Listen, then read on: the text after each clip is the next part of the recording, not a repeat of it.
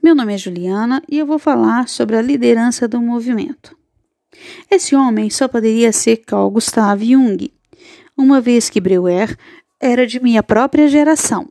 Tinha a seu favor dotes excepcionais, as contribuições que já prestara à psicanálise, sua posição independente e a impressão de firme energia que sua personalidade transmitia.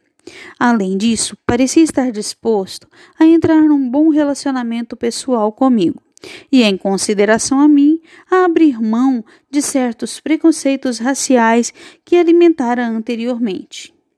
Eu não tinha, na ocasião, a menor ideia de que, apesar de todas essas vantagens, a escolha era a mais infeliz possível que eu havia escolhido uma pessoa incapaz de tolerar a autoridade de outra, mais incapaz ainda de exercê-la ele próprio, cujas energias se voltavam inteiramente para a promoção de seus próprios interesses.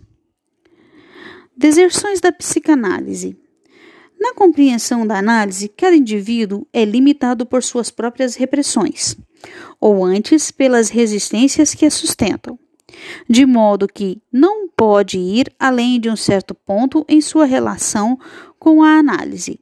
A experiência cotidiana com pacientes havia demonstrado que a rejeição total do conhecimento analítico pode ocorrer sempre que surge uma resistência especialmente forte em qualquer profundidade da mente.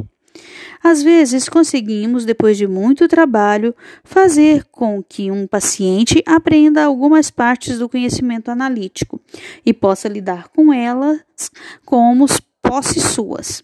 E, mesmo assim, podemos vê-lo sob domínio da própria resistência seguinte: lançar tudo o que aprendeu às ortigas e ficar na defensiva como o fez nos dias em que era um principiante despreocupado.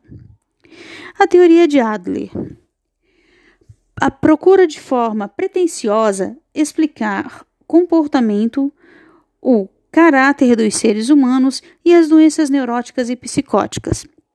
Tem o seu foco voltado para os outros campos e não neurose, embora considere esta como seu primeiro plano.